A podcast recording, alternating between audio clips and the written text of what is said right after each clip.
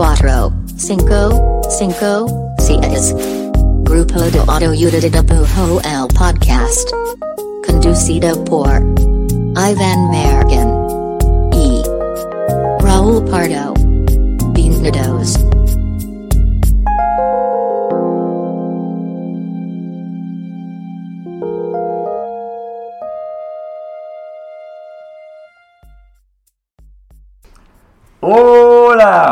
Este es el podcast del grupo de autoayuda de dibujo. Mi nombre es Iván Mallorquín y probablemente se escuche raro esto, pero bueno, lo voy a intentar. Me encuentro aquí en nuestro especial de Halloween con gente muy especial, en un especial increíble.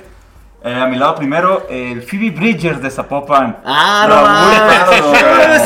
no Tanto ¿cómo tiempo estuve esperando este momento. Por fin me voy a poder quitar estos guantes. Yo nada más. Después de esa introducción genial. Este, estoy muy bien, muchas gracias. Y muy contento porque es nuestro segundo especial de Halloween. Y tenemos a alguien bien halloweenesco Y bien especial. y bien especial, a nuestro querido Mike Sandoval. Hola, Mike Sandoval, ¿cómo estás? Con mucho calor, pero muy feliz, güey. Es un octubre caluroso, ¿no lo Sí sienten? lo ves. Eres, eres, siente- aparte, eres, eres un hombre de octubre, ¿no? Soy un hombre de Siento que es, octubre. que es como tu mes. así. Me hubiera gustado nacer en octubre para... ¿No naciste ser- en octubre? No, güey, soy de Uh. septiembre. Soy del 14 de febrero, ¿no? No, soy del 2 de septiembre, entonces pues por poquito ya no la libré. ok. Pero bueno, te he visto, bueno, primero presentando a, a Mike, este, no, no quiero hacer como una súper este, sinopsis de su, de su vida y trayectoria, pero es un gran ilustrador, lo considero un, un, un maestro del geek poster, muy, es Ah, muy geek postero, este, grandes carteles, grandes trazos, chequen en sus redes que van a estar por acá arriba flotando, junto a murciélagos.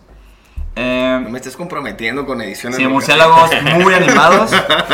Y en este especial, que es el segundo de Halloween que tenemos, eh, queremos volver a hacer eh, este trip de, de, eh, miedos, de dibujantes, ¿Cómo se terror. de cómo se Yo tampoco, por eso estoy como medio divagando, pero seguro para este entonces ya sabrá usted el título de este episodio. Y pues Mike, esto un poco Mike es como... Tú haces la dinámica de que te preguntan semanalmente en tu... Ya no, ya tiene un rato que no lo hago, pero No. me, va a volver, va a volver, va a volver. Era una muy buena El idea. miércoles Esta, es la for- de- esta es la forma de volver un poco a eso. Esta es la forma de volver, así ya comprometiéndome también. Me gusta que Y a partir de este episodio, cada lunes. Estoy haciendo que todo el mundo como que, y todos te tienen que rifar muy cabrón. Este, pero bueno, básicamente lo que hicimos, Mike, fue pusimos es en- la versión análoga del pregúntale al tío Mike. Ándale, Ah, es, es- es por ahí. Pero oye, aparte muy este de octubre, eh, pusimos en nuestros en nuestras redes sociales, ¿no? Ujú. Un posteo de contenido donde preguntamos eh, básicamente cuál es como esas cosas que les dan mucho miedo como dibujantes, ¿no? Y salieron respuestas eh, de todo, así. De hecho, contestaron un chingo, muchas gracias por contestar. Pero a veces de cosas que de verdad dije, ay, esto no lo había pensado y ahora me va a cazar en mis pesadillas. Hasta cosas como muy cotorras y chidas. Pues entonces creo que, creo que Mike es, es- es un buen eh, referente para, para podernos responder, ayudarnos, auxiliarnos. Para O asustarnos poquito- también. O asustarnos más eh, con, estos, con estos como terrores. Venga, venga, pues sí hay que ver qué pedo. Muy bien, pues entonces la dinámica es muy sencilla, nos vamos a ir pregunta por pregunta. En este... ¿Es caldero? ¿Cuál es el nombre? Sí, ¿no? Caldero, caldero. En este caldero de Spooky. Iba a decir de Halloween. Este que, que de si se Halloween. fijan tiene un poquito como de, A ver, mete la de flamitas. Bueno, esperemos. Ay, Ay, está lleno de miedos. está muy caliente. Este caldero está lleno. este caldero está lleno de miedos que nos mandaron. Entonces, tal cual lo que va a pasar es que Mike, tú vas a meter tu mano, vas a usar tu intuición para sacar un miedo Ok, y lo vamos a La cotorrear. intuición, me gusta que- la intuición. ok, ya, ya, ya. Si ya, saco uno, me lo pasa a mí Sin o al porque, Vamos. porque la verdad es que están, están escritos con una, en una tipografía súper chiquita, entonces, o sea, No mames. es parte, aparte es como un reto. Siento que es como miedo, ese, no poder leerlo. Ese pedo que mandaban en la guerra de ti, ti, ti, ti, ti, ti, Es. que era así puros puntitos. A ver, este es el de los miedos que mandaron. Este es un miedo, creo que, creo que me gusta porque es muy, muy, o sea, es muy común, mucho más común de lo que piensan. Este, el miedo a que no te guste lo que haces, que a ti mismo no te guste tu trabajo. Que Spooky. Vamos a spooky. Spooky. Ah, es lo que decíamos. Ajá. De hecho, voy a poner una Eh. canción fuerte, así como de miedo. ¿Ya, ya de pasado, Mike? pregunta. ¿Has, has vivido esa etapa donde Todo lo que tiempo. tú haces no te gusta? Sí, creo que es muy frecuente. O sea, tal vez no como una etapa, pero creo que cada vez que empiezas un proyecto, muchas veces no termina viéndose como lo tenías en la cabeza.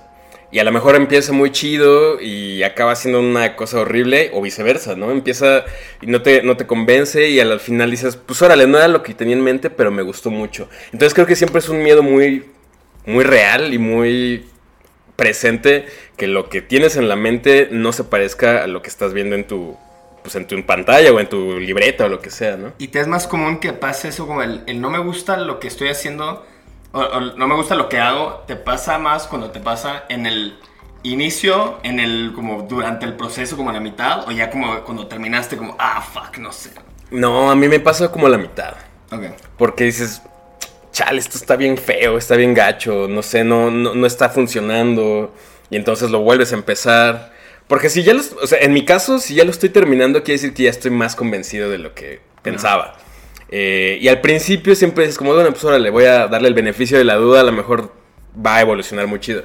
Pero justo ese punto medio en el que no sabes hacia dónde estás yendo y que dices, no sé si es momento de hacerme para atrás o seguirle, da, da, da culito, da culito. Yo siento que Sí, este miedo es- está, está bien chido hablar de él porque, porque casi creo que es una parte del proceso así de que bien común.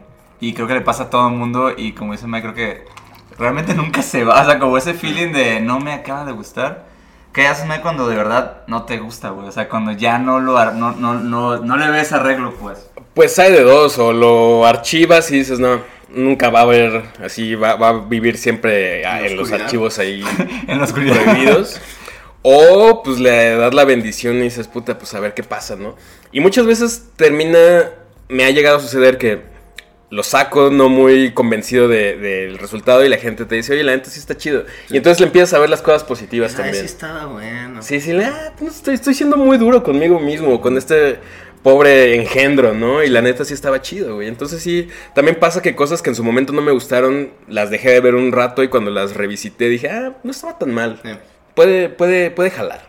Siento que Entonces, como, sí, sí con- como que en Instagram, como que me da, como que a veces siento que confundo algo que no me gusta o con algo que siento que a la gente no le va a gustar y como que depende de los Son no dos sé si criterios verdad es bien mi criterio, diferentes, ¿no? güey, o Sí. si ya estoy adelantándome a, verga, este será contenido que puede ser exitoso, ¿no? Ujú. Entonces como que he tratado de hacer lo que tú dices como de, ¿sabes qué? Ah, fuck it. Así como que tratar de que si no estoy de que de verdad no me gusta, tratar como de sacarlo ya no hay pedo y, y casi siempre me convence hacia el otro lado, hacia el lado chido, pues.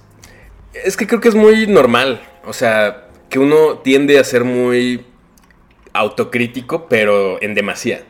Entonces, quieres que todo sea perfecto. O muchas veces a mí me pasa así, como que traigo ideas tal vez muy establecidas en mi cabeza y si no es exactamente idéntico a eso que estoy viendo en mi mente, digo, no, no funciona Sí, o no salió chido. Y a lo mejor no es así, a lo mejor uno tiene que aprender a soltar un poquito y decir, órale, pues ya, lo acabé, quedó, funciona, que tenga su vida propia y a ver cómo le va con la gente. Lo escuchó aquí. Spooky. Spooky shit. Venga, otro, Siguiente, otro miedo. siguiente miedo. Ay, Y no aquí haber- Ay, la caldera, la caldera. de Preguntas candentes, preguntas Y- candentes. Y hay- recuerden que por aquí hay como cosas volando, ¿no? Pablo seguro, probablemente. Venga. Ahora, Ah, Pablo, bueno, Pablo, bueno. te preguntará. Oiga, no tienen calor, amigos. Ay, Estoy sí, asando Pero es aquí. por la caldera, seguro Sí. es por la caldera. Debe ser la caldera. Debe ser la caldera. Este, a ver. Eh, Lu Isa B dice: Lo que más me da miedo es la hoja en blanco. ¡Spooky! Un clásico, ¿no? Sí. Siento, La hoja en Un blanco. clásico. ¿Cómo, cómo, ¿Cómo abordas, Mike? Creo que este miedo se refiere a cuando vas a arrancar y no sabes ni madres qué hacer, ¿no? Es- siento que va por ahí. el- el- creo que para allá va el miedo a la hoja en blanco, realmente. Sí. ¿O te da miedo las hojas en blanco? Uy. No, fíjate que aprendí como a, a no tenerle tanto miedo a la hoja en blanco. Eh, y creo que es un cliché. La neta, creo que es de esas cosas que. Como un cliché ya viejo, falso casi. Sí, la neta sí. Creo que es algo que alguien dijo una vez y se quedó así como para siempre en el imaginario colectivo de la hoja en blanco, qué miedo. Y es como, no mames, tienes un chingo de posibilidades ahí enfrente, ¿no? Sí. Entonces, no, no, no, no sé por qué te, te debería dar miedo la nada. O sea, al final del día puedes hacer lo que sea, un, garabato o un dibujo súper terminado. Y no importa si es una libreta súper cara o una servilleta, a lo mejor puedes tener una pieza ahí súper chida. Y creo que es un cliché eso de tenerle miedo a la hoja en blanco. A mí la neta no me pasa. Me pasa después, o sea, ya que empecé a La dibujar. hoja llena. La hoja llena es como de puta, está bien feo esto. Oye, y- Pero al principio y no. funcionas- Y no funcionas mejor. O sea, digo, yo, yo, yo, yo creo que yo entiendo un poco ese como, como miedo en el sentido de que yo funciono mejor cuando tengo ciertos parámetros para trabajar e incluso hasta restricciones, como, como un poco como funcionan los briefs, ¿no? Que te dicen, o sea, hay briefs malísimos, Ujú. pero en general te dicen como, quiero algo para Navidad y quiero que esto le llegue a, a tal persona y por favor no uses tal color. O sea, yo personalmente casi siempre, incluso cuando hago cosas para mí, Ujú. sí trato de delimitar qué tanto puedo hacer. Porque, Sí. porque, o sea, no es que me malviaje como tener justo este mundo de posibilidades infinitas, Ujú. pero siento que nunca voy a poder empezar a, a- sí, como a bajar puntualmente qué hacer, güey. Pero no sé, a lo mejor, a lo mejor es como yo lo veo. Spooky. Spooky. Yo siento que también como que el hecho de practicar como sketchbooksismo te quita ese miedo. Sí, o sea, como que sí. también es, Es como... eso. Porque si no dibujas todo el tiempo, todos los días, no todo, el, no todo el tiempo, pero si no dibujas como constantemente, pues cada dibujo pareciera que es una pieza bien especial, ¿no? Claro. En cambio, si lo haces bien seguido, es como, ah, güey, es lo que hago y ya, y fuck it. O sea, como que ya la hoja en blanco se vuelve más... Sí, fíjate que tocaste un, punto muy interesante y es como justo ya cuando tienes ciertas limitantes o ciertas condicionantes, a lo mejor ahí sí porque tienes que cumplir con las... eh, pu- pues con la- las expectativas de alguien más, ya sea un proyecto o un cliente o lo que sea, y a lo mejor ahí sí porque dices, puta, ¿cómo le hago para entregar algo súper chido, no? Ahí sí puede ser, pero creo que más bien es justo el miedo a, a- a terminar con algo que le guste a la persona, pero el miedo a la hoja en blanco, yo me los invito a que se deshagan de ese miedo. Están todos hecho, invitados. están Mike, todos invitados. Ese miedo es mentira. Ya se les Mentira. quitó. Ya no tengan miedo a la hoja en blanco. La hoja en blanco es su, es su amiga. Ah, esa es esa una, es la mejor esa- manera esa de es una verlo, linda güey. forma de verlo. Sí, en blanco. Not spooky No es anymore. spooky. No es spooky Invitados a no asustarse de ese pedo. Así es. Venga. Ah, oh. Ah, La con la magia de la edición. ¿Cuál edición? A ver, otro, otro miedo. Esta es la pregunta eh, Roagi. Y dice, el miedo de, de que no logre poder bajar una idea y que no queden las cosas tal y como yo quiero que queden, pues. Sí, ya se habló un poquito de eso, ¿no? Sí, siento que es muy similar a la otra. Se... Not spooky. Ya, no. de hecho, este Ese miedo, se fue. Ese, ese pues mejor córtalo, ya volvemos al corte de eso otra vez. Eh, Sí. Oh, está bien grande, güey. Ah, mira, este, este- este tiene varios. De hecho, va, unos. Eh, este es de Baby, Baby Honey. Y, y, el, y de hecho, pues, plantea varias cosas, pero este me gusta. El miedo a quedarme estancada en el mismo estilo y no poder avanzar de ahí. Spooky. O not spooky, no No, ¿Qué opinas, de eso? O sea, estancarte en un estilo. eh, ¿Es un miedo? ¿Es cierto no? Creo que ese estancamiento también viene de un lugar muy personal. Creo que no importa si te avientas un tiempo indeterminado haciendo la misma cosa siempre y cuando te llene. Y creo que en el momento en el que no te empieza a llenar, tú solito o solita o solite te vas a, a mover de ahí. Porque ya no vas a querer hacer eso y entonces lo vas a mover hacia cualquier otra dirección. De hecho, otro de esos clichés que muy frecuentemente me preguntan es, ¿cómo le hago para encontrar mi estilo? Y es como de, güey, pues fuck it, o sea, ¿por qué te estresas por encontrar un estilo? Tú dibuja, tú haz lo que tú quieras, experimentalo, explótalo, llévalo hasta las últimas consecuencias. Y cuando ya estés hasta la madre de eso, solito vas a ir buscando otras cosas que te muevan o que te inspiren o que tengan ganas de experimentar, ¿no? Entonces también váyanse quitando esas, esas ideas de, es que me voy a quedar aquí estan- estancado para siempre. Probablemente sí, pero creo que la, la chamba, o sea, es que la, la inspiración te encuentra trabajando, ¿no? Entonces, si tú todos los días, por ejemplo, si, si ustedes están eh, in- interesados en ilustrar o lo que sea, todos los días dibujas, solito vas a ir encontrando cosas nuevas que quieres probar, que quieres eh, jugar con ellas y así, entonces no te vas a estancar, porque tú mismo vas a mantener en movimiento eso. Sí, justo lo que estaba pensando es como que si te quedas estancado en un estilo o estancado en un estilo, lo más probable es que quizá no estás, este, y no de que no estés chambeando suficiente, sino más bien que no estés, pues, trabajando un chorro. O sea, como que al final son mucho, es mucho tema de, como de horas vuelo, ¿no? Así como, güey, inevitablemente, si le das, si le das, si le das, tu estilo va a mutar. O sea, como no hay manera hay de que otra. no pase, pues. Es como, pues sí, obviamente si, si dibujas una vez al mes, pues sí, obviamente vas a estancar en eso porque no estás dándole oportunidad a las cosas de que muevan, Claro. se muevan solas, ¿no? Entonces creo que también hay que ir quitándonos esas barreras. Yo, yo siento que, que justo le, le quiero decir a Baby Honey, que, que ese Baby feeling, Honey. o sea, ese feeling de reconocer como que te sientes estancado, creo que es el primer paso para que se vaya yendo Exacto, güey. Porque algo en ti, algo en ti va a activar eh, moverte, güey. Sí, pues No es la incomodidad necesaria. Ajá, creo que realmente las personas que, que están muy estancadas probablemente no lo ven, ¿sabes? O sea, Exacto. yo creo que cuando sientes ese malestar vas a empezar, o sea, tu, tu dibujo va a empezar a hacer algo que lo mueva de ahí, pues, ¿no? O sea, ya sea de que, güey, mejore muy cabrón a, a tu mismo como criterio, o por lo menos se vaya a un lugar diferente, pues. Claro. Siento que eso es bien chido. Sí, sí. Not spooky Not anymore. spooky. Me gusta que estos son miedos. Not spooky anymore. se- Estamos ya se- ya se le quita- exorcizando estos miedos. Ah, no, Ay, me güey. güey. Es el nombre del capítulo, güey. Y- y- Exorcismos con Mike. Exorcisma, exorciza, exorciza tus miedos. Que ibas a decir exorcizarte. Y como, buen, buen nombre, mal nombre. ¿Quién sabe, güey? Pero nos acaba de dar una referencia para dibujar la portada. Gracias. Ok, bien entonces. Pues a ver, vamos a sacar otra. Otra del calderón. A ver. Vamos a ver qué dice. Este no sabemos quién lo dice. Pero dice. Tengo el proyecto de hacer videos. Sí, está bien chiquito, sí está bien chiquito el texto, ¿verdad?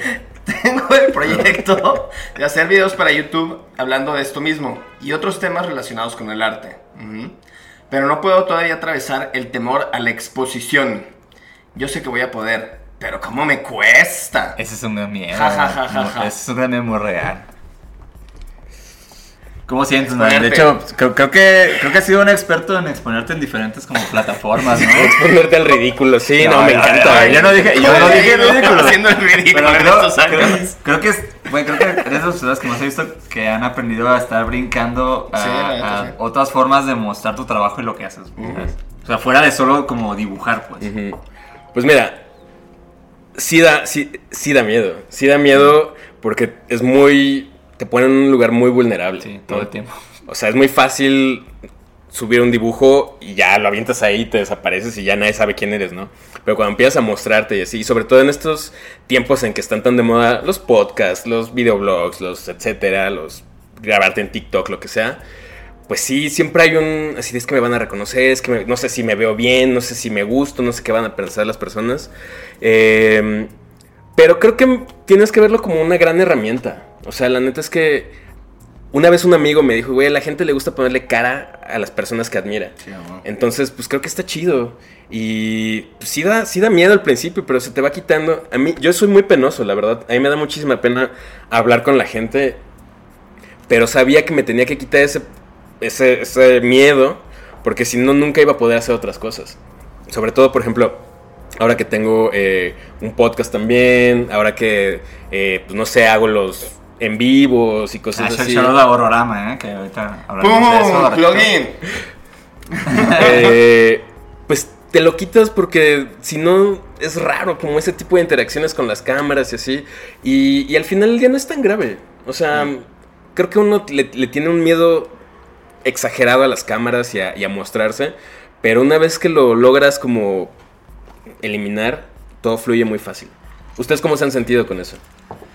Pues yo creo que lo veo bien cabrón por el lado de, cómo, o sea, como que si tomas lo que te da esto que no te da ese otro formato como anónimo, siento que está bien chido porque es como justo, o sea, rara vez creo que me explayaba quizá en texto como en una publicación para exponer un punto, para plantear un pensamiento, lo que sea, y la neta es que tener este formato en el que al principio creo que ni Mayor ni yo pues éramos como de... Al menos en video, el primer video que grabamos para YouTube fue como de... "Ah, ah", y como, ¿qué tanto volteo la cámara? ¿Y qué tanto volteo para acá? Sí, es súper raro. estuvo rarísimo y definitivamente no me sentí en mis aguas. Pero luego ya que cachamos como los beneficios de eso, fue como, Exacto. no mames, da igual. Tocaste un punto bien chido. Cuando comparas ese miedito con los beneficios que te da, Mm. güey, o sea, te hace los mandados, la neta.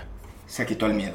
Not spooky. Exorcizado. Ex- Exorcizado. Yo, yo creo que si sientes. Exorcizado. Digo, ju- justo con la, la pregunta o el miedo. O sea, si, si sientes que, que hacer esto va a ayudar a tu proyecto, eh, es, es así, es hacerlo, totalmente, sin bronca. O sea, porque si hay, si hay, si- eh, eh, tiene mucho que ver con, con lo que estás tratando de hacer y el formato y así. Pero cuando crees que de verdad el, el hablar a cámara, o, o como lo manejas tú, uno también se puede hacer con animación o lo que sea. este, que va a sumar, es totalmente un sí. O sea, es hacerlo. Y sí, siempre se va a sentir súper cringe, siempre raro. Y chingos de veces este, le digo a Pardo como que, ah, este, ¿puedes borrar esa foto? O sea, porque, no sé, yo tengo un gran pedo de verme como así, en fotos y así. Mm. Entonces, creo que sí, siempre, siempre se siente raro, pero cre- creo que si estás convencido de que va a ayudar a lo que quieres comunicar y, y a lo que quieres, este, pues al final de cuentas como construir, es, es hacerlo, la neta. Lo vale. Sí, siempre siempre da miedo. Spooky. Exorcizado. Exorcista. Spooky. A ver. Ah, bueno, cierto. Ah, qué, qué gran número de fuente elegí. Este, este dice, Sor Lali, dice, "Eh, tengo miedo de dibujar y nunca llegar a nada con mis creaciones. Eh, tengo miedo de terminar en una oficina. eh, Me gusta que eso es y- un miedo. Está cabrón. sí, a mí me da y- y- o sea. Y que no, no, te, no, no tenés chance de estar dibujando, pues. ¡Spooky! Yo, recuerdo- y aquí, y aquí yo, yo abogo alguna vez vi un post tuyo, Mike, justo como contaste que pues, tú- tú tienes como una chamba más como en agencia. Sé que no es una chamba de oficina como tal, claro, ajá, sí, sí, pero creo que se siente, tal vez, se sentía restrictivo, o sea, no sé. O sea, no estabas dibujando como tú querías, ¿no? Y al final del día no era lo que quería hacer. No me veía ahí a, a futuro. O sea, en su momento estuvo bien, aprendí muchas cosas, agradezco esas experiencias. Pero yo lo que quería y lo que he querido desde que era morrito era vivir de y por y para el dibujo. Sí. O sea, es, siempre, siempre he tenido muy clara esa meta. Entonces, pues no iba a permitir que nada ni nadie se interpusiera en ello. Pero entonces creo que justo la manera de vencer eso es, o sea, decir qué tantas ganas, qué tanta pasión tengo por esto, que nada se va a interponer en ello. Y cuando esa pasión es real y está ahí y la traes, suena muy jalado lo que voy a decir, pero cuando traes ese, ese fuego interior por hacer las cosas, nada, nada te lo va a impedir. Oye, ¿y, y cuál fue tu plan de acción, güey? O sea, ya que lo hiciste, como que dijiste, voy a ahorrar, un rat- voy a ahorrar unos meses, o sea, ¿cuál fue así como puntualmente? O, o así que no, me salí corriendo de la oficina. No, me corrieron. Me despidieron de, la, de la última agencia en la que estuve porque me peleé con mi jefe. Eh, y de un día para otro dije, puta madre, ya no tengo trabajo. Y después de, o sea, estuve como en publicidad unos siete años, que es, un una, es un- chingo, un rato. Chingo. Y de un día para otro ya no tenía trabajo. Pero afortunadamente no estaba, no me salía así a la nada. O sea, ya, ya tenía yo pues algunos clientecillos. Ya estaba yo haciendo ahí cosas de, de pósters, que era lo que quería hacer. Entonces fue como de, a ver, tengo dos opciones. O me vuelvo a meter a la publicidad porque sería lo más fácil porque en estos siete años he construido una red de contactos en los cuales te puedes mover muy Es fácilmente. donde conoces más gente realmente, ¿no? O agarro las riendas de mi vida y me dedico a dibujar. Y pues aquí estamos, ¿no? Entonces... ¡Uh! E- Exorcizado. Exorcizado. Pero no, pero a ver, o sea, antes, antes de cambiar de tema, creo que es un, un miedo muy real porque... Sí, cabrón. O sea, al final del día, tú también creo que tienes que, o sea, estar muy consciente de hacia dónde quieres llevar lo que estás haciendo y en qué sector te quieres eh, insertar también, porque tampoco puedes hacer todo, ¿sabes? O sea, tienes que encontrar como muy bien el nicho el que quieres y atacar eso y trabajar sobre eso. Y, y una vez que tengas como muy claras tus metas, porque también hay gente que dice, pues, a mí me encanta dibujar, pero realmente no quiero vivir de esto, ¿no? O sea, yo soy feliz siendo abogado y me gusta dibujar los fines de semana y está padrísimo. Pero si realmente quieres vivir de eso, tienes, creo que hay un montón, sobre todo, por ejemplo, con podcasts como el de ustedes, ¿no? Que todos los días tienen a alguien hablando de cosas reales, de experiencias reales, de cómo le hicieron, de cómo dejaron su chamba y se dedicaron a esto. Creo que es momento de aprovechar todo ese contenido que hay allá afuera y decir, órale, puedo tomar estas herramientas, puedo seguir este camino y decir, ok, quiero llegar a tal lugar con mi dibujo, quiero llegar a tal eh, meta o tal sueño, etcétera. Y se puede, sí se puede. Entonces, pues nada más es cosa de, de, de- de agarrarle así bien cabrón la pasión a las cosas. Y creo que también, así como, como dices, del, que hay tanto contenido allá afuera de como experiencias de terceros que ya están dentro del rubro que quisiera estar. O sea, de que si quiere dedicarme a pintura contemporánea, hay un chingo de material de gente que ya se dedica a eso, que habla sobre su experiencia y para todos los nichos y subnichos, ¿no? Y creo que al mismo tiempo, el, el, ese, como esa información que ya está afuera, también te ayuda a cachar a de que, güey, pues todos tienen circunstancias bien diferentes, Es- caminos. eso, eso también es súper importante. tiempos y. Y contexto distinto. Y, contextos y y, banda que, pues, ajá, que hay gente que tuvo el privilegio bien cabrón de, güey, pues, Eso, es- poco eso es bien importante también entenderlo. Totalmente. Y entonces totalmente. como que también cachar que entre más consumes eso te das cuenta de que, güey, pues me tengo que frustrar menos de no lograrlo en el tiempo que alguien que ubico lo logró, ¿no? Y eso, eso es una cosa bien real, eso que mencionas. Creo que, y voy a sonar aquí como un pinche boomer horrible, pero creo que la banda quiere, la banda quiere satisfacción inmediata. La banda quiere renunciar a su trabajo y pasado mañana ya estar así ilustrando para lo que tú, lo que tú quieras. Y no, la neta es que sí es un, pro- es un proceso y a lo mejor en una de esas tienes la suerte o el privilegio o lo que sea de que te cae un cliente súper grande pasado mañana. Pero la realidad de la vida es que probablemente no. Y entonces vas a tener que eh, iniciar un proceso y luchar por ello. O sea, sí tienes que trabajar por las cosas que quieres. Eso es muy real. O al menos yo creo que es muy real. No, Entonces-. Y- Pero creo que también es como importante como también como decir que tampoco tampoco como sentirse mal porque todavía no estás donde quieres estar. O sea, creo que digo, a, a- digo, a mí me tomó un gran, gran, o sea, años como neta también igual como que dejar un trabajo que no me gustaba del todo, pues. Y, y sí, o sea, to- o sea, creo incluso que, que en esta profesión, incluso la gente que le sucedió rápido, lo que sea que sea suceder rápido, Ujú. la neta tampoco fue de un día para otro, pues. Sí. O sea, fue un proceso y, y sí es un chingo de, de- de cosas que tienen que pasar para que sientas que algo me están dando, ¿no? Claro, y puedes tener la suerte de- güey, le pegué un cliente bien grande y de ahí me catapultó y ya tengo un chingo de chamba y qué chido. Pero aún así, esa banda le está chingando bien duro. O sea, como que no fue como que, ah, conseguí este clientote Y ya. Ah, listo, güey. Sí. Lo mismo otra vez. Como, no, pues de hecho, hasta es más precioso. O sea, Claro, ¿cómo lo vamos a mantener? Claro, güey, O sea, entonces- tuviste la suerte de que... Pasada esa vez. exacto. Entonces, ¿Cómo te vas a mantener? ¿no? Sí, entonces no- o sea, el trabajo está ahí, o sea, sí tienes que chingarle, Sí. eso es muy real. Sí, no digo casi nadie en el gremio, por más rápido o no rápido bajo cualquier eh, marco de referencia que tengas, que no le chingó, güey. O sea, nadie, güey. Sí, está con. Y, los- y- y los dejo con eso que, que leí en internet la otra vez. Que decía- En una galleta de suerte. No, es que me gustaba que decía como, güey, cuando te sientes así que como que te está sucediendo, es como que, es como, güey, el hecho de que aún no pase no significa que no va a pasar. Entonces nada, es- es como tiempo y trabajo y, y como siento que como enfocarte a lo que quieres como en, en este tipo de profesiones. pues. Y complementando un poquito eso, creo que tampoco es como de un cambio notorio, así de tuk tuk y ya No, estás no, ahí. no, nunca es de un proceso, Sí, ¿no? claro. Y eso también es como algo que tienes que tener muy en mente, ¿no? Sí. No va a pasar así, un día te vas a despertar y ya vas a tener Ay, ese trabajo. Ajá. ¿Ah? O sea, ah, ya. o sea, lo logré, ah, tengo un reloj, es lo que quería y ya pasó. No, es algo que se va dando y tarda un tiempo y de repente cuando menos te des cuenta es como, ah, ok, creo que ya estoy ahí o ya me estoy acercando. Y es tan gradual que también siento que. Como que también siempre estás pensando que no está sucediendo nada. Claro. Entonces, Exacto. que Eso es un feeling muy eterno. Sí. sí. Wow. ¡Pum! Exorcizado. Spooky, re- spooky, reflexivo. Spooky reflexivo. Reflexivo spooky.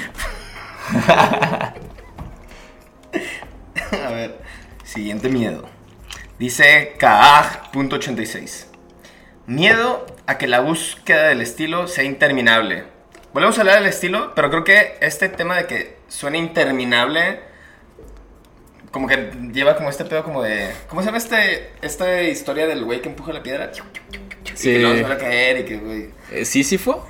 Ah, creo que sí. Sí, ¿no? Diremos que sí. Si no, voy a poner un- mi voz encima de lo que dijiste. Yo pensé en Homero Simpson en los magios. También. Cuando- También. Bueno, más bien jala la piedra. Pero sí, la neta es que al final el estilo. O sea, el estilo sí existe de que no son los papás. Pero como que el encontrar un estilo sí es un mito. O sea, como que encontrar el estilo es un mito. También tengo una reflexión al respecto. Por favor. Es como, o sea, a mí luego me dicen, oye, ¿cómo encontraste tu estilo? Y entonces a mí lo que me gusta responder es, no lo he encontrado. Llevo 36 años buscándolo y espero nunca encontrarlo. Espero todo el tiempo estar persiguiendo eso que me va a seguir, que me va a motivar a, a seguir dibujando y a seguir experimentando. Si de repente encuentras tu estilo y dices, ah, ya aquí me quiero quedar para siempre, yo siento que podría llegar a ser un poquito aburrido. Segurísimo. No, Y De hecho, ya le diste la también- vuelta al miedo. 100%, 180, güey. Exorcizado. ¡Exorcizado! Me gusta la idea de, de no ver encontrar el estilo como, como un punto final, ¿no? Exacto, no es Como- el- no como es la- no es la no meta es la meta, realmente, justo, ¿no? güey. De hecho, la búsqueda es en sí la meta. Me gusta que como Reflex spooky, ¿no? Spooky reflexivo arte. Venga. Otro, otro Mike. venga. Ay, güey, está muy caliente todavía. Todavía, todavía quema, todavía quema. Todavía hay preguntas candentes en el caldero. A ver. Son preguntas.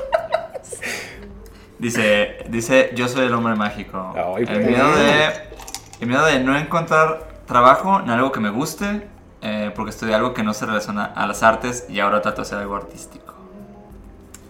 Tun, tun. ¿Qué opinas sobre esto? ¿Tuviste muchos trabajos que no te gustaron? O sea, en, en- en esos, en esos siete años de, de agencias. Pues es que yo no, yo no tenía idea de cómo iba a lograr esto que quería, ¿no? Entonces salí de la universidad, estuve freelanceando proyectos bien chaquetos un año, ¿Qué estudiaste? eh, diseño gráfico. Ok. Eh, estuve freelanceando cosas bien raras, como, porque la neta es que ninguna universidad, hasta donde yo sé, te prepara perfectamente Y, para y el mundo esa, y laboral. esa es una etapa bien normal como diseñador gráfico. La etapa donde, pues, como... pues, Cuando te dicen, chido, gracias por participar, ajá, bienvenido al mundo laboral. Exacto. Y dices, puta, ¿y ahora qué hago, no? Freelanceó como un año de cosas bien raras que ya, así, ni, ni me acuerdo bien qué eran. Eh, tuve la fortuna de que un maestro de mi universidad me recomendó en una agencia muy chida en su momento. Y ahí empecé este brinco de agencia en agencia, ¿no? De que llegas hasta cierto punto, ya no puedes crecer, ya no puedes avanzar más y te avisa un cuate, oye, acá hay vacantes, cáele, está más chido, ¿no? Sí, ese, es, ese, es, ese es el mundo de las agencias en Es la, ciudad, en mundo la de ciudad de México, totalmente. Sí. Estar brincando, brincando. Estaba brincando, persiguiendo el billete. La neta es que o, o te dicen, acá hay más billete o acá no está tan, tan dura la, la madriza. No se quedan tan tarde. Ajá, acá no se quedan tan tarde. No, aquí no hay este bomberazo. Aquí la pizza está más chida, güey. Aquí te dan dos rebanadas de pizza en lugar de una, De ¿no? la verga. Em, pero, ¿cómo era la pregunta? Ah, que si, que, si en ese, que si en ese tiempo tuviste trabajos que realmente no te gustaban. gustaban. Y que dijiste, ah, fuck. En la primera agencia me la pasé muy chido. Y me, conforme fue pasando el tiempo me fui desencantando de ese mundo agencia. Y en la última en la que estuve, siendo muy honesto, estaba ahí nada más porque pagaban muy chido. Pero me cagaba, o sea, odiaba ir a trabajar. Conocí gente muy chida, hice muy buenos amigos y todo, pero lo que era ir a trabajar lo odiaba, güey.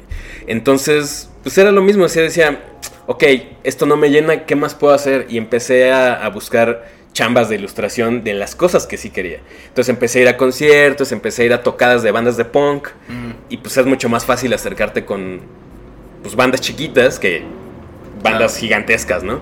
Entonces empecé a, a jalar chambas de eso. Entonces acababa mi chamba en la agencia y me iba a mi casa a trabajar en mis cosas. Entonces dije, poquito a poquito puedo irme metiendo en este mundo, puedo ir haciendo lo que quiero. Y pues justo cuando llegó este momento en el que me despidieron, pues ya no estaba en blanco, ya Sí. tenía ahí algunos clientes, ya tenía ahí cierto nombre en un sector, ¿no? Entonces ya era mucho más fácil moverme dentro de eso. Y creo que hay algo bien clave que lo que dices es que es como, güey, si estoy haciendo algo que no me late, es como, ¿de qué manera, por, por más chiquito o de entrada que sea, como que pongo mi semillita en lo que sí busco, ¿no? Y es como, tanto, por ejemplo, este, en en la pregunta entiendo que apenas se está como dedicando a esto y estudió otra cosa, y súper bien, o sea, como, güey, creo que la mitad del gremio ni siquiera estudia algo relacionado Sí, con eso, güey. Entonces, como que por ese lado es como todo bien. Pero lo otro sí es como, güey, pues un chorro de chavos que quizá no te gustan, pero a la hora de mandar tu portafolio, a la hora de, de estar buscando cosas, como que solo pon, aunque sean bien poquitas, pero solo pon las que sí quieres, ¿no? Claro. Y como que buscar eso, güey, así al nivel, aunque sea más centrada el, el que no tiene label y demás, pues es como, güey, ¿qué pedo? ¿Necesitas un póster? Pues sí, yo me Y, y también creo que, que un, poco, un poco la movida tal vez sí puede ir para allá, ¿no? Como mientras estás en esto que, que, pues, no te convence, pero pues obviamente pues tienes que, que, pues, conseguir varo para Claro. pagar cos- cosas como la renta. Claro. O sea, en ese momento creo que está bueno empezar a construir algún proyecto personal que, que, pues va- vaya como arrancando. O sea, neta es que, sobre todo los proyectos personales que, que llegan a un punto sustentables, pues tardan un rato en serlo, güey. Ujú. Entonces, yo básicamente esas cosas las veo como que, bueno, este año que arrancó esto, que arrancó flojón, no hay pedo, porque ya fue un año que le estuve dando y Ah, como que fueron meses que ya se quitan del camino, pues, ¿no? Sí. Creo que es una buena idea es como empezar a, a ver qué quieres hacer y tratar de perfilarte para allá. Sí, también creo que hay que ser muy realistas y saber que somos gente muy privilegiada, la neta. O sea, tenemos la fortuna y la suerte de dedicarnos a esto. El otro día, eh, platicando con un vato en un Instagram Live, me decía, es que yo dibujo en el camión. O sea, me gusta dibujar en lo que hago de las tres horas de mi casa a la fábrica en, la que trabajo. Entonces, güey, la neta es que ninguno de nosotros tres tiene que hacer eso. ¿No? Entonces también, ok, sí se puede y sí es real y sí puedes vivir de esto, pero pues no hay que perder de vista que pues, vivimos en un país donde las oportunidades laborales son escasas, exacto. donde tienes que tener como muy claro que, por ejemplo, nosotros estamos un poquito insertos en este medio porque conocemos gente de, de agencias, gente que tiene eh, eh, posiciones eh, en, en chambas pues, elevadas que a lo mejor nos pueden facilitar una chamba, etcétera. Pero hay un montón de gente que, que la tiene 10 mil veces más difícil. Sí, y pues la neta, mis respetos para esa banda que de todas maneras se rifa y lo logra. Sí, es, es un poco también lo, lo que decíamos, ¿no? como que justo ves, ves esas trayectorias de, de quien sea, pero pues sí, al final de cuentas realmente son un chingo de situaciones bien particulares y, Claro. y un chingo de suerte también, neta. También. O sea, porque Sí. muchas veces se habla de- del, del trabajo fuerte, ¿no? Y la verdad es que muchas veces pues, es un chingo de suerte, güey. O sea, es Creo como, que es un ah, estaba ahí. güey. Siempre, Ajá. o sea, aunque le chingues bien duro, a huevo hay un factor de suerte. Sí. Pero sí, y como que también no ver los trabajos como, güey, es como que no verlo de una manera binaria de como, ahorita estoy en un trabajo que no me gusta y ojalá consiga un trabajo que sí me gusta y tripear como, güey, pues va, tengo que pagar mis cuentas, tengo que pagar la renta y de cierta manera como que quizá también ver la chama en la que estás como quien financia, que lo que financia quizá un proyecto personal Puede hacer otras cosas. o como esa búsqueda de una rama externa y que si lo logras en poquito tiempo, pues chido y se tarda más, pues igual es como ver de qué manera puedes financiar pian pianito ese pedo, pues. Sí, spooky reflexivo. Spooky Muy reflexivo. reflexivo. Pero gran, Spooky un, del un- corazón. un gran miedo y muy real, o sea, un pedo muy, muy real. Spooky del corazón. A ver. A ver. Ajá. El usuario se llama salir con una geóloga. ¿Qué? Específico. ¿Qué? ¿Qué? ¿Sí? Ahora la pregunta será, ¿ella será la geóloga con la que la gente sale o es un vato que se quedó está muy buscando, o está buscando, es alguien que está buscando salir con una gente. Que toda su identidad es, Bueno. es o que salió con una geóloga o que está Ajá, su, su buscando... identidad está basada en que salió con una geóloga. Oh, Fuerte. Sí, es muy específico. geólogas, repórtense al, Al usuario ese. al usuario este, güey, porque... Repórtense a los comentarios. Dice, su miedo es de tres palabras. Oh, Ser artista póstumo. oh Ay, ay, ese qué es- buena pregunta. Lo Me- dejo.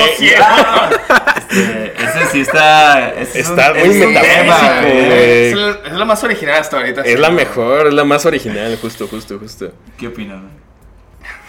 Pues no sé, no me he muerto todavía, güey, no... Pero, pero, no pero- tengo las credenciales. No tengo las credenciales, Sí está, me sí falta está- experiencia, güey. La neta sí creo que es, es una cosa bien romantizada, ¿no? Sí, El- claro. El trip de, güey, voy a hacer un chingo de, de hora increíble y cuando me muera, eh, voy a ser No, reconocido muy cabrón y, y como, como esta idea del legado que pues no te va a tocar en absoluto. O sea, yo la verdad sí soy más fan de es- esta movida de, güey, apoyen a los artistas que están vivos. Totalmente, güey. Este, apoyen a sus amigos artistas que pues el siguen ahí.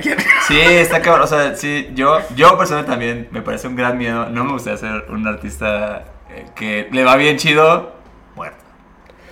Es que está bien rara esa pregunta porque no sé si le da miedo ser un artista póstumo Yo creo que la situación esa, ¿no? o, o- o O no. le gustaría, no sé. No, ese es el miedo. No es el miedo, porque la pregunta era un- este, los más grandes miedos. Mike, Pues ¿es está bien raro, quieres? ¿no? O sea, pues tendrías que hacer cosas también. Creo, creo que tendrías que guardarte un chingo de cosas para que la gente no supiera de tu chamba hasta que te murieras. Pero hay muchos artistas que tuvieron un- una vida donde no fueron reconocidos para Absolutamente. nada. Y algo sucede después, güey, de su muerte, que su obra empieza como a ser, pues, Es que- popular o cara o... Que quizá ahorita sea. pasa menos, probablemente, ¿no? Es- que en el siglo exacto. pasado, o sea, como es que, creo que es eso. Está muy romantizado. Es como de estas historias de, de hace mucho tiempo donde pues nadie lo conocía, pero ahora, ahora lo veo más complicado. Sí, o sea, si Van Gogh tenía Instagram, me lo hubiera partido, güey. Ser influencer. No, no, aquí. la neta no sé, güey. No sé. No sé, está raro. Está, está buena esa pregunta, pero creo que da para, para estar reflexionando así al rato un buen Pero, una por ejemplo, pero, por ejemplo, tú, ¿a ti te gustaría que tu obra sea más y mejor apreciada después de que tú no estés? Pues es que o ya no ahora? importa. O sea, es que, es me que esa es la forma como yo lo... 100%, güey. Esa es, esa es como ahorita lo ves como yo... O sea, yo con la forma en que veo la vida y la, y la no vida... Pues ya también siento que es como, güey, pues ni siquiera da voy a como percibir nada de eso. O sea, así. si te reconocen o no, después de que te mueras, a ti te da igual. Exacto, güey. Entonces, pues más bien, chingarle ahorita. Ya, si de todas maneras no pegas y cuando te mueres pues, pegas, pues ya ni modo, ¿no? O sea, Ah, pues chido. Taguenme, por favor. Sí, ya no estoy, pero mi obra sigue chida. y síganme tagueando, güey. Paro, taguenme. Ahorita, pues sí, spooky, ¿no? Spooky. Ah, Spooky. Ya exorcizado y ojalá se te haga lo de salir con una geóloga. Ojalá, ojalá. Es, un gran nombre de usuario, güey. Una geóloga, güey. A ver. Bueno. Tarán. Oh, este es de, este es la, de la Mar Maremoto. Solo Maremoto. Eh, miedo al, eh, al túnel carpiano. De que te Oh. falle ahí el carpiano. Que, que hubo muchos en los comes carpiano, tendinitis, Mano- romperse un brazo. mano cortada. Manos cortadas. De hecho, sí había cosas con manos Sí. cortadas también.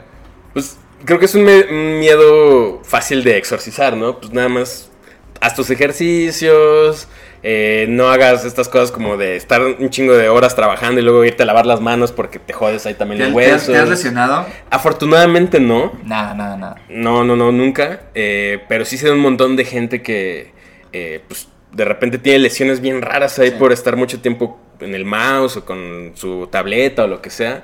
Entonces, pero creo que es prevenible. Súper sí. Entonces, más bien, si es un miedo real, si es un miedo que te puede afectar y tu chamba y todo, pero por fortuna se puede prevenir sin ningún problema. Yo Sí, creo. sí, pero, No, sí, pero, creo que también el mío es como, ¿y si pasa? O sea, creo que es, es- Pues es ese pensamiento, si pasa, güey, pues, pues la mayoría de la comunidad, no, o sea, no tienen ching, no tienen seguros, güey, es como cosas así. Eso ¿sabes? sí, eso sí, pero bueno, eso podría ser hasta, no sé, caerte y romperte el Sí, pie, ¿no? Eh, más bien, creo que es un miedo bien real, eh, pero no he conocido a nadie hasta el momento cuya carrera haya quedado trunca por hacerse, o sea, te recuperas y ya digo, salvo que neta tengas un problema mucho más grande como perdí las dos manos o me quedé ciego o algo así, Mm. pero como decíamos fuera del aire, eh, son miedos muy humanos en Sí, general. todos, O no, sea, no vas a ser artista, ¿no? Sí, no, no, no. Pero bueno, creo que es un buen recordatorio de que de todos estos que han pasado hasta ahorita, este es muy prevenible. Que de hecho hay un episodio al respecto. Ahí está volando. Ahí está volando. Pero sí, la neta es que, güey. O sea, no he conocido a alguien que igual y sí, ¿eh? No digo que no exista. No, No, he claro, conocido claro. a alguien que haga ejercicios de mano y que a pesar de eso le haya dado el tema del crapiano. Sí, creo, sí, creo que también va mucho a, a, a no, como no, sí, pues no maltratarse, no sé, como justo... Sí. Pues son Pues, tus herramientas de trabajo, sí, ¿no? Pues claro, cuídalas, ¿no? Y tampoco he conocido a nadie que le haya pasado y haya dicho, no, ya, ya, valió, ya, forever, ¿no? Pues se recuperan y ya tienen ahí una temporada de que no pueden hacer muchas cosas, pero se recuperan y ya son más conscientes de eso y chido. Mallorquines sobrevivientes. Sí, Ah, pues eh, a mí me pasó tendinitis, ajá, he sido unos meses, pero sí estoy cool. Desde entonces todo bien, hace, sí, hace como unos siete años que Ya llovió. Not spooky. Not spooky anymore. Bueno, sí, cuiden sus manitas, ahí está el episodio y hay ejercicios para, para eso. Qué importante, qué importante hablar de eso, la neta. Creo que mucha gente le da igual y como que no. No, sí está cabrón. La neta, por ejemplo, aunque hicimos el episodio aún así, yo no tengo la disciplina de todos los días hacer ese pedo. Sí, no, o sea, se la neta es que no, porque... Y luego te da hueva porque lo ves lejano, o sea, no Sí. es como, ah, me va a pasar a mí, nunca me dolí, estoy chido. No, lo das por sentado, pero no. Nos dice Dice que- Ventano. Que tardamos un chingo porque la letra está tan chiquita que no se puede.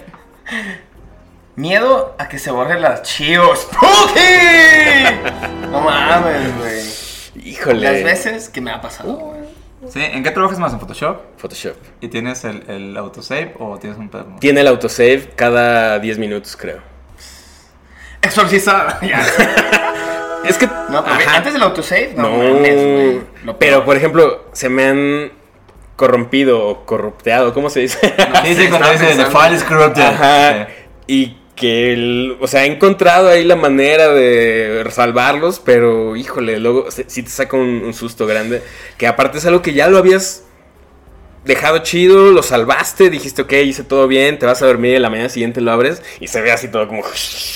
No sé si en post puedan hacer ese efecto. Sí, sí, sí. Pardo puede. Ay, se Sí. están- Yo, yo- yo lo he visto hacer cosas así. Sí, ¿no? Ajá, sí, sí, sí. Más cabronas. Así, así como están viendo ahorita, Más, todavía más fuerte. así de feo.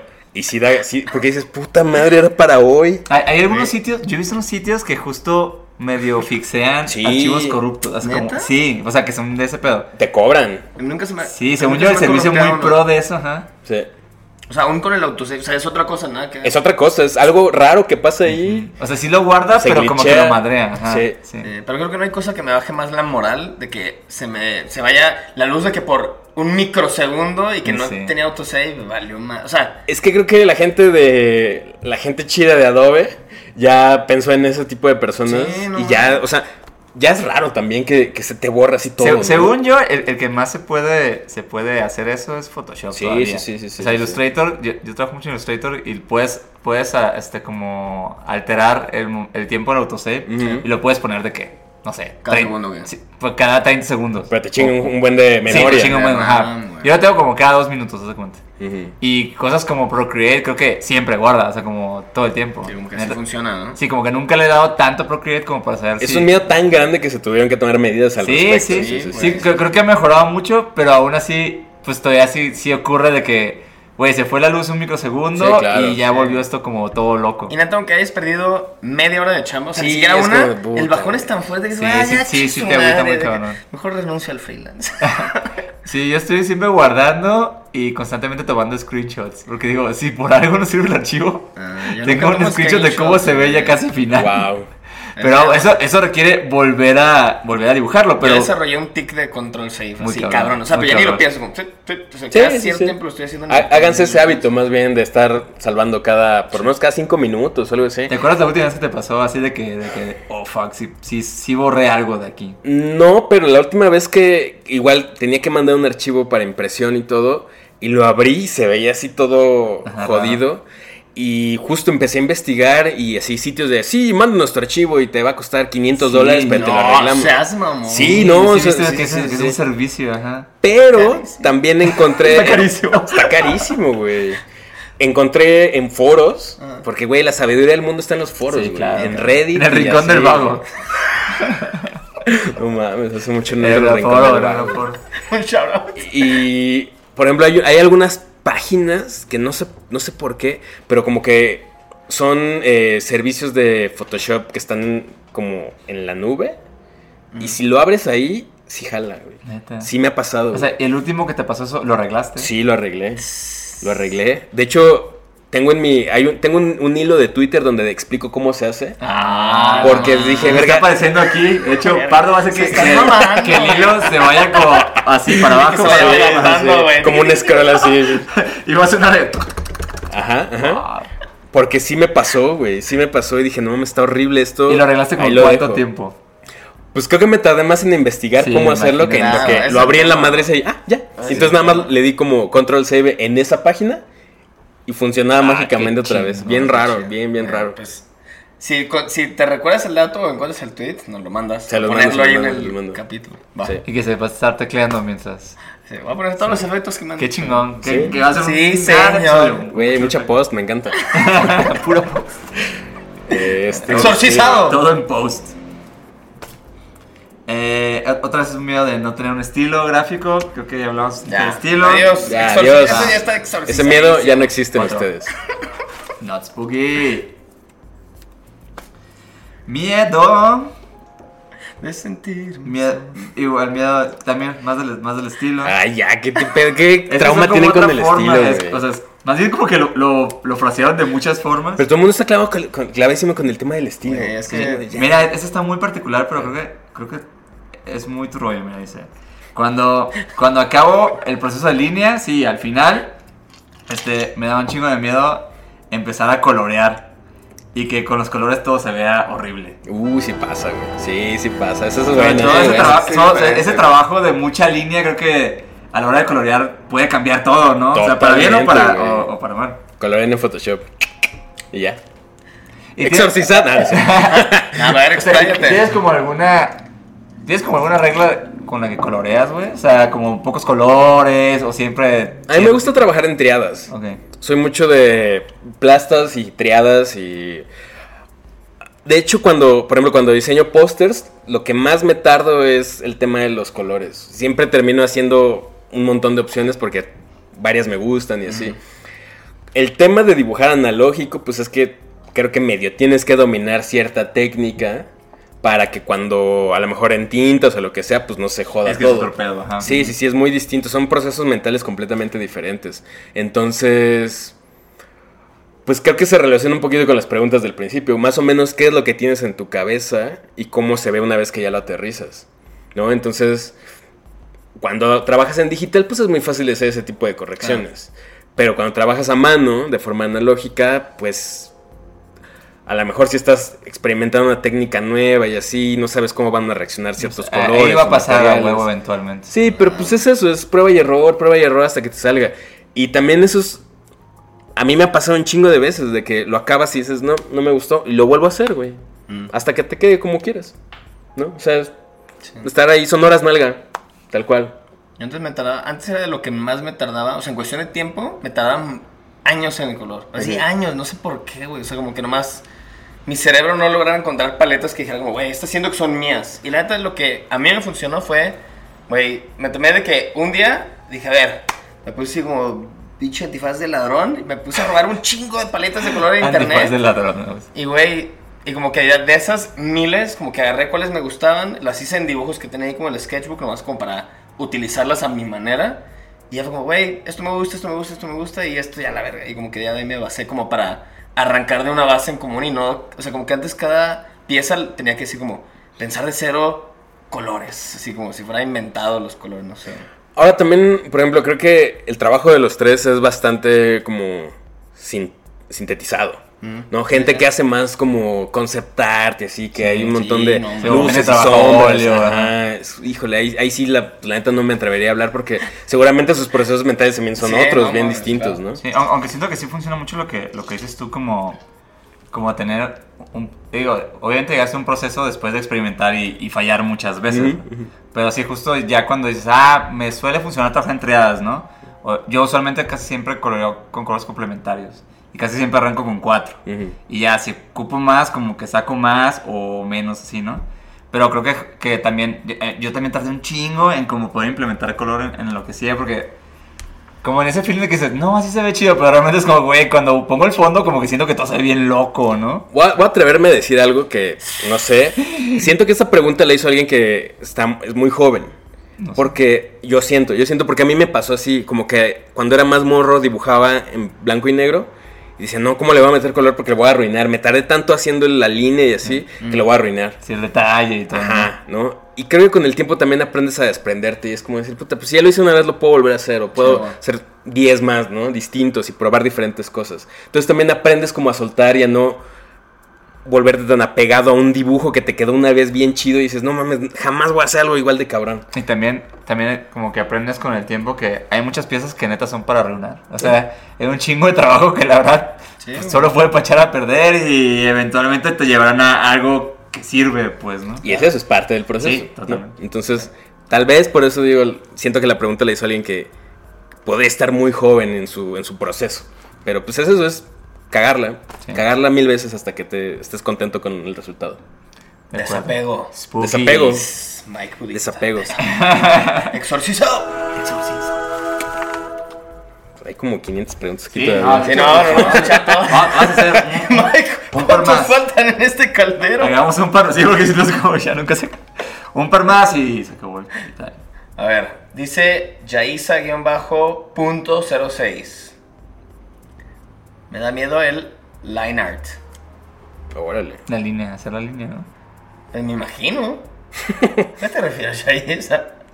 Es, es que se conozcan los usuarios. A, a ella le da el color y al otro me, le Es da. cierto. Ah, sí, Que uno coloree y que el otro entinte Sí. y viceversa.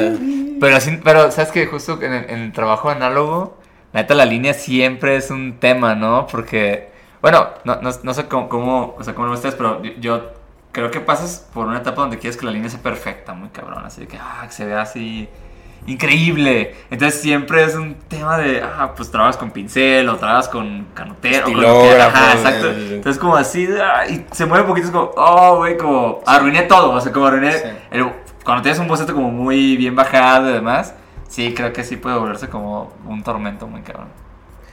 Secreto es que te deje de importar la línea. Exacto, em- embrace ugliness. Sí. O sea, hay algo bien bonito también en el trazo imperfecto, Bien, ¿no? cabrón. O sea, últimamente a mí me gusta mucho dibujar con... Tuve una etapa en la que me encantaba usar estilógrafos y quería que... Tenía todos mis estilógrafos así acomodaditos y ahora voy a usar el del 0.00001 y ahora el del 0.0 no sé qué.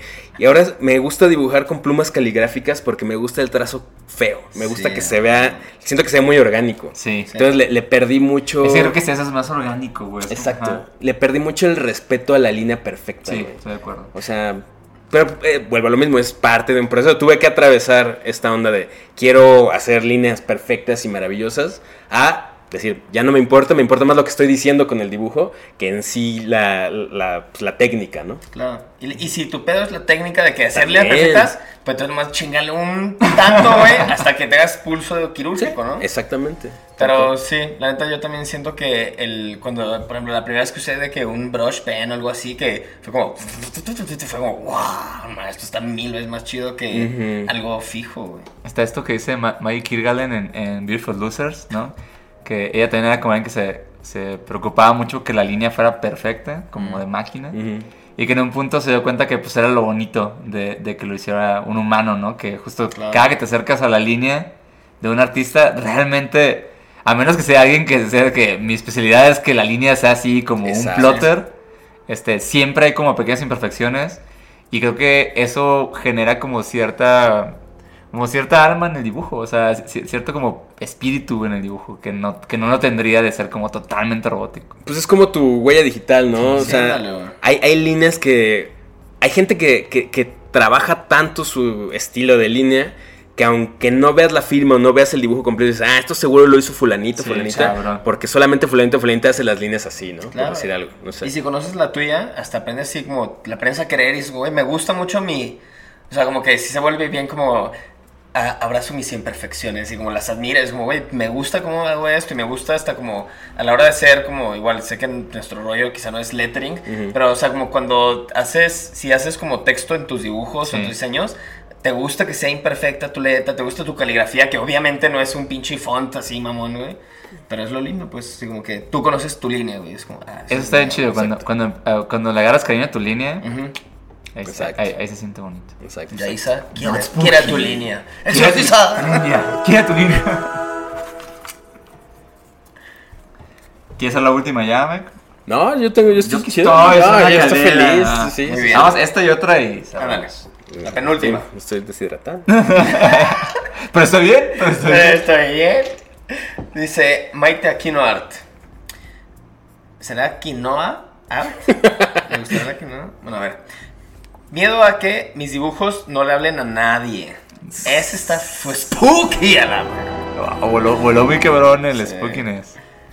Híjole, ese está fuerte. Está Creo que fuerte. Es una, es una gran como, Sí. observación, miedo. creo que uno también tiene que aprender a poner en segundo lugar las expectativas de los demás. Güey. Si, si a ti no te dice algo, probablemente no le va a decir nada a los demás. Entonces, primero, sé tu, cliente y tu crítico más eh, fuerte, más estricto. También, no, o sea, no, lo lleves demasiado lejos, porque a lo mejor es lo que decíamos hace rato, ¿no? Si eres demasiado estricto contigo, pues va- vas, a, vas a chocar con pared muchas veces. Pero tienes que ser muy autocrítico para poder decir, ok, esto que estoy haciendo realmente comunica algo. Si a ti no te dice nada, probablemente a los demás tampoco. Porque si tú no eres la primera persona en decir, ah, sí, sí, jala, pues el- lo más probable es que la- a- a- al público que a quien me haya dirigido también le pase por acá. Estoy, Me estoy de acuerdo. esa premisa, güey. Sí, creo, creo que es, ajá, de entrada, si, si estás haciendo algo que no te gusta, es bien probable que no le guste a alguien más. Exacto. Y creo que ajá, el, el miedo más cabrón es hacer algo que, que no te hable ni a ti, ¿no? Ujú. Porque entonces es como, es totalmente, o sea, estás haciendo algo muy ajeno, como... Que la está, mismo. que la neta está cabrón en el sentido de que, como que me hace pensar en la autenticidad de que, güey, pues como humanos, si neta eres como, te dedicas, güey, por más chida o no chida que sea tu técnica, porque llevas X tiempo de experiencia, si eres como neta auténtico de que, güey, sentí esto y esta es mi manera en la que la pude traducir, aunque quizá no es la mejor manera. Güey, al final, como humanos, así como, ¿cómo es este, este tema de que existen nomás como 12 como formatos de historias, o no sé cuál, Mm. cuál es el número, ¿no? Pero al final es como, güey, somos billones de humanos en la historia de la humanidad de que, güey, tenemos un chingo de experiencias en común que tienen diferentes nombres y bemoles y demás, pero al final como que la, una experiencia auténtica casi siempre va a conectar con alguien más, güey. Entonces como que es, sería súper raro que tu, tu dibujo no le dé a nadie, güey. Sí. A sí, menos sí. que de verdad no estés como que siendo auténtico, pues. Sí, claro, claro. Eh, eh, esta técnica de, de- que es muy para escribir, ¿no? Que dice como que escribe pensando como en cierta audiencia, ¿no? Pero me gusta más eh, este otro tipo que dice, güey, eh, escribe pensando en alguien, aunque seas tú. Entonces, creo que si estás pensando que esto le va a gustar por lo menos a alguien, seas tú mismo, este, seguro le va a conectar con más personas. Entonces creo que eso es más sencillo como de transportar a... Si tienes un miedo de que no le hable absolutamente a nadie. Ujú. pues. Claro, o sea, trabajar con lo que conoces, ¿no? O sea, hablar desde la experiencia personal siempre va a ser mucho más real y mucho más honesto que a lo mejor querer sacar la cosa más innovadora del mundo, que a lo mejor sí difícilmente va a crear ahí conexiones con tu público. No Sí, sé. justo. Sí, o, o que tú- o que ni tú sientes nada por eso, ¿no? Solo por, solo por ser novedoso. Lo veo difícil, pero sí, justo a lo mejor tienes que ser como muy autocrítico de, de decir, ok, si a mí no me dice nada, probablemente el resto de la gente tampoco. Sí. Sí, a mí es- esa idea se me hace como ya de cajón. Sí. Que también dependiendo del proyecto que tengas, si quieres ser, güey, chistoso, si a ti no te da risa, bueno, los demás probablemente no, güey. Si quieres algo que, güey, que, que apele al interés, si a ti no se te hace curioso, a los demás tampoco. O sea, como que sustituye esa palabra por lo que quieras buscar y tú tienes que ser el primer filtro, pues. Sí, y llevándolo un poquito más lejos, pues también, o sea, si, si tú ya estás siendo autocrítico, también aprende a rodearte de gente, de colegas, de amigos, de lo que sea, que en cuya opinión confíes y a quien le puedas mostrar tus trabajos y aprende a recibir las críticas. Porque también he conocido un chingo de gente que peca de decir, es que no me entienden. Sí. No me están agarrando. es- Esto está demasiado elevado para la gente, ¿no? Y es como de, "Ah, pues sí, tal vez, carnal, pero pues si 10 personas están diciendo que neta no es por ahí, pues probablemente no es por ahí, güey, ¿sabes? Entonces, sea autocrítico y luego aprende a recibir críticas también. Eso es muy importante. Auto spooky. Auto spooky. Exorcista. Ya tenemos como 100 diferentes conceptos, ¿eh? Sí. este y, to- y todo va a tener un sonido diferente en la post, en la como- Transiciones distintas, sí, sí, sí. Va, el último, el último miedo este es el miedo al bloqueo creativo. Todo, todo una leyenda de los miedos del mundo de la creatividad. ¿Tienes, ¿tienes Mike, algún, alguna receta secreta para, para superar el bloqueo creativo? Sí, y también creo que es de esos términos que se quedaron ahí Sí, para claro. siempre enraizados y, oh, fuck, ¿cómo lidio con el bloqueo, bloqueo creativo? A mí lo que me funciona, y no quiero decir que sea así la panacea, pero lo- a mí lo que me sirve es tener más de un proyecto al mismo tiempo. Porque sí, es muy real que de repente no sabes cómo atacar un problema. Pero si solamente estás viendo el problema todo el tiempo, lo más probable es que no sepas cómo rodearlo. Pero si tu mente está enfocada y está haciendo como varias cosas al mismo tiempo, eh, esas cosas se- no sé cómo se hace el proceso, pero como que se pasan a la parte trasera de tu cerebro y de repente chambeando en otra cosa dices, ya sé cómo Como que resolverlo". liberan RAM, ¿no? Sí, como que libera RAM, Sí, sí, es justo. loco ese trip, pero es cierto. sí, tengo No sé cómo explicarlo, no sé por qué pasa, pero a mí me funciona y es muy real. No, no le prestes toda tu atención a algo cuando ya no puedes más. Déjalo ahí, haz otra cosa, distráete, ponte a trabajar en otro proyecto, en otro tema, lo que sea, y de repente vas a llegar a algo que dice, ah, ya sé cómo. ¿No? Entonces, es lo mismo que decíamos hace rato. No existe algo así como la inspiración divina o así, pero la musa te encuentra chambeando. Entonces, Eh, me, me- gusta que creo que sí, lo que dices tú es un denominador común en un chorro de gente en la industria creativa que es como, güey, nunca te... O sea, como que por la última solución, o más bien la antisolución, es como que pegarle más fuerte con el martillo. ¿no? Claro. Es como, güey, déjalo respirar, güey, y vete a otro proyecto, o no hacer nada, o cambia, pero nomás como que ten el RAM dividido en diferentes archivos. ¿no? Tal cual, tal cual, si no colapsa tu sistema, Estoy bien de ¿no? acuerdo. Sí, sí, sí. Sí, como que el bloqueo creativo no, no, se, no se libera así de que a chingazos, ¿no? O sea, Ajá, como que... sí, justo. Ajá, y, y yo entiendo, porque a veces hay proyectos que neta, pues, como que, no sé, te bloqueaste justo cuando pues, medio tienes que entregar. Mm. Entonces creo que ahí, neta, unos minutitos de, de ver otra cosa, de dibujar otra cosa, así, te van a ayudar más pasear, que los minutos que te van a ayudar a seguir neceando, así, muy cabrón. Entonces sí, eso, eso- eso también creo que es el tipo de cosas que, que sí es, sí jala, pues, de Y, alguna y- forma. y aprendan a ver esto como parte del proceso creativo. No es un final boss que está ahí, que es dificilísimo de vencer. Es como, ah, ok, sí, ya, ya sé que tengo que hacer esto otro, ¿no? Como perderle este, este miedo enorme a el bloqueo creativo, Sí. ¿no? Sino es como, ah, sí, es algo que va a pasar siempre y vas a tener que lidiar con ello una, dos, tres, cuatro mil veces en tu futuro, en tu carrera. Claro. No le, no le tengas ese miedo tan grande, ¿no? ¿Crees que el bloqueo creativo es más como, como un, un villano de un slasher o como un villano así como de una película de fantasmas? O sea, ¿qué, qué, qué tipo de, de, de- de villano? Porque es como algo derrotable, pues, eso es lo que voy a Es como un videojuego. Siento que es como este jefe ahí mediano que no es el último, último. Del nivel último. dos. Ajá, es como del nivel de 2. acuerdo. Es como, sí, y, cuando vuelves a jugar ese juego después dices, ah, ya sé cómo vencerlo. Es el nivel 2 porque se cree medio más arriba, ¿no? Sí, Sí. le vas agarrando el modo y le vas agarrando tus propias técnicas y tus propios eh, medios y métodos para darle la vuelta a eso. No es un villano final ahí que siempre va a llegar. Sí. Y, y aparte, la neta medio siempre va a estar por ahí. Entonces también sí. Sí, más sí, vale, va a más vale que le agarres medio cariño. Exacto, así. Malo Exacto. conocido, ¿cómo es? Mal conocido, diablo conocido. Más vale malo por conocido que diablo. Creo que es un refrán que no conocemos. Algo así. Refrán no conocido, malo por conocer. Este, bueno, vamos llegando a la recta final de este eh, episodio especial de Halloween con nuestra muy gustada sección de Link de Amigos. En esta sección, Mike Soros, Cuéntanos, por favor. este, básicamente recomendamos eh, otros artistas, proyectos, amigos o una cuenta de algo en Instagram que nos guste para que las demás personas puedan verlos y seguirlos, Darles amor. darles amor y, y conocer otras cosas. Entonces, eh, ¿tienes algún link presente? Pues eh, eh, justo em, hay un movimiento muy fuerte de cine de terror en México.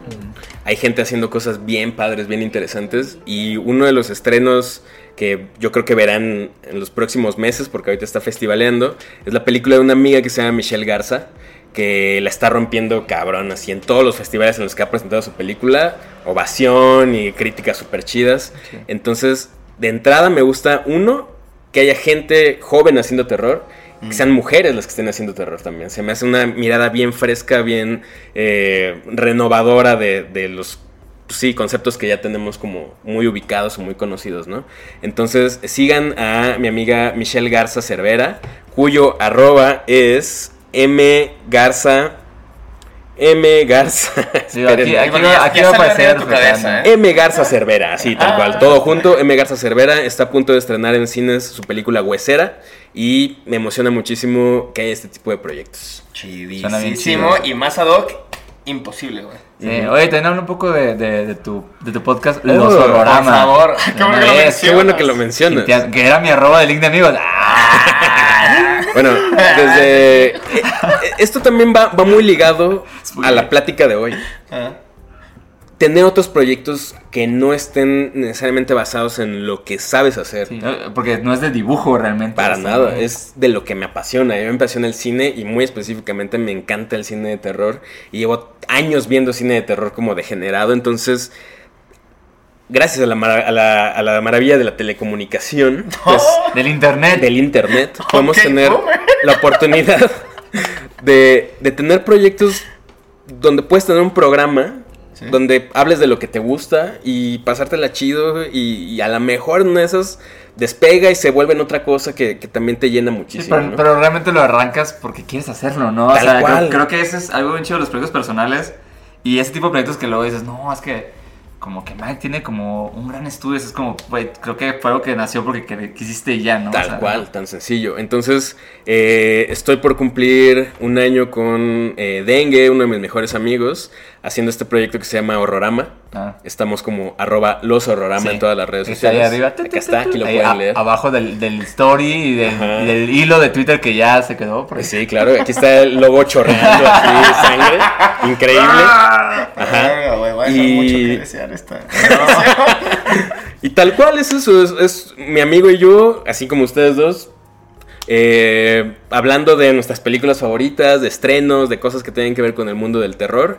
Y pues nada, estoy muy feliz de, de tener algo que no tiene que ver con, cómo dibujo, qué hago, qué comunico, sino nada más hablar de lo que me apasiona. Entonces también les recomiendo que tengan proyectos así como personales que los nutran desde otro lado. Sí, a full. Ese es, Güey. ese es un gran tip ganador siempre. Neta, los proyectos personales, y ya lo hemos platicado en otros episodios, pero es como, güey, si ves a, a- al menos a casi todos los artistas que admiramos, como que muy rara vez encuentras uno que no tenga un proyecto personal que se volvió en algo más chingón. O sea, como Exacto. que... Y que empezó con como que sin ninguna pretensión, ni presupuesto, de que lo hacían justo después de que terminaron de chambear, así de que en un ratitito, no sé. O sea, los proyectos personales creo que es como lo que más me emociona de cuando conozco a alguien dentro del gremio. Es como de que, aparte lo que más les apasiona hablar, es como, güey, tengo este pedo. que Sí, hablar". claro. Porque justo es como. Es como tu comfort food, güey. ¿Sabes? Es algo que, que es- que está ahí y que de vez en cuando lo haces y no te pesa hacerlo y le echas tantas ganas y tanto amor que nada más por eso lo más probable es que salga bien. Sí, Sí, o por lo menos tú anda. te vas a sentir chido haciéndolo. Eso Tan es como sencillo. así, y es bien invaluable. importante tener cosas que te hagan sentir bien a ti, nada más ti. porque sí. De ti, Spooky. para ti. Spooky del Sí. corazón. ¿Y tú? ¿Tú amigos? Yo ya dije los hologramas. Me, ¡Ay, qué, qué, Va, va, qué, va, qué va. aprovechado! Mi link de amigos es para John Marcelin. Piu, Está en los, Yu- están en los YouTubes, ahí están todos los links. Este, conocí su chamba res- súper recién en este en el Dolor Local, que hubo una lectura de cómics, una noche de lectura de cómics. Ah, sí. Y esto, aparte que estuvo increíble la lectura de cómics, como que me encantó su cotorreo, también tiene elementos spookies bien chidos. Y como que juega con, o sea, no son, no son de terror, pero como que juega con este mundito así como... De la dimensión desconocida, ya. Spooky, ¿quiere decir spooky? Spooky, Quiero decir spooky. La palabra es Spooky. spooky. Spooky existe. Spooky. Spooky, wow, qué gran término, spooky. Ah, quiero dibujar. Pero bueno, me encantó su humor, su chamba, sus dibujos, todo, así que un shout out, gran trabajo, sigan. Va, pues bueno. Y pues ya llegamos. Y ya llegamos al final. eh, de Creo que ya no tengan este- miedos, creo que ya no tienen miedos. Todo creo el mundo que ya está no. más exorcizado que nada. Exorcizados, de exorcizarte este, con Mike Sandoval. Gracias, Mike, por venir. Gracias por Ey, invitarme, ¿no? Está bien gracias, chido. Y también, y también qué chido porque creo que está bien chido que ya puedas como simplemente como que mandar mensaje, oye, ¿te gustaría hacer esto? Es como, ah, sí, y ya, ¿no? Porque creo que muchas veces parece complejo como contactar a otras personas. Pues, Sí. La verdad es que a veces es bien sencillo. Eso, eso también, una última reflexión. Las cosas están más cerca de lo que uno cree. O sea, Como espejo de carro. como espejo de carro, güey. Sí, sí, sí. O sea, muchas veces me dicen, oye, es que ¿cómo le hago para contactar a fulano? Güey, mándale un mensaje y ya, tan sencillo. Ah, Si neta, no, si no pasa de que no te responda, ¿no? Güey, es, el, es el miedo que te dejen visto. Y si te dejan visto, no hay pedo, güey. Nomás nos han dejado visto un chingo de veces, güey. Eh, Sí. uh. Sí, te dije, eso, ese era otro de los miedos que, superamos a base de, pues, ahora sí que estar mandando Pero si de... pega el chicle. A, ya lo que a base, consiguen. a base de DM se supera ese miedo. Va, nos despedimos. muchas Gracias, Mike. Mike. Gracias a ustedes por la invitación. Feliz octubre, feliz Spooky Times y Sigan al Mike, saca su horrorama. Gracias, Este, gracias. también gracias. los hororamas sacaban mercancía, compren cosas de los hororamas. Gracias. Eh, y pues nos despedimos. Y hasta ¿no? ahí, hasta luego, hasta la próxima semana. Adiós. Grupo de el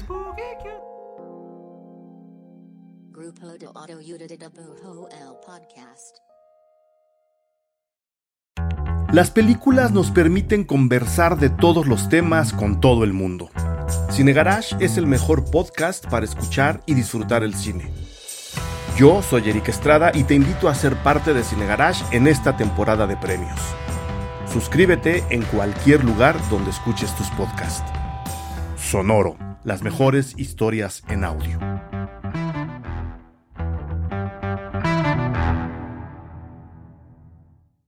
Judy was boring. Hello. Then Judy discovered ChumbaCasino.com. It's my little escape. Now Judy's the life of the party. Oh, baby, Mama's bringing home the bacon. Whoa, take it easy, Judy.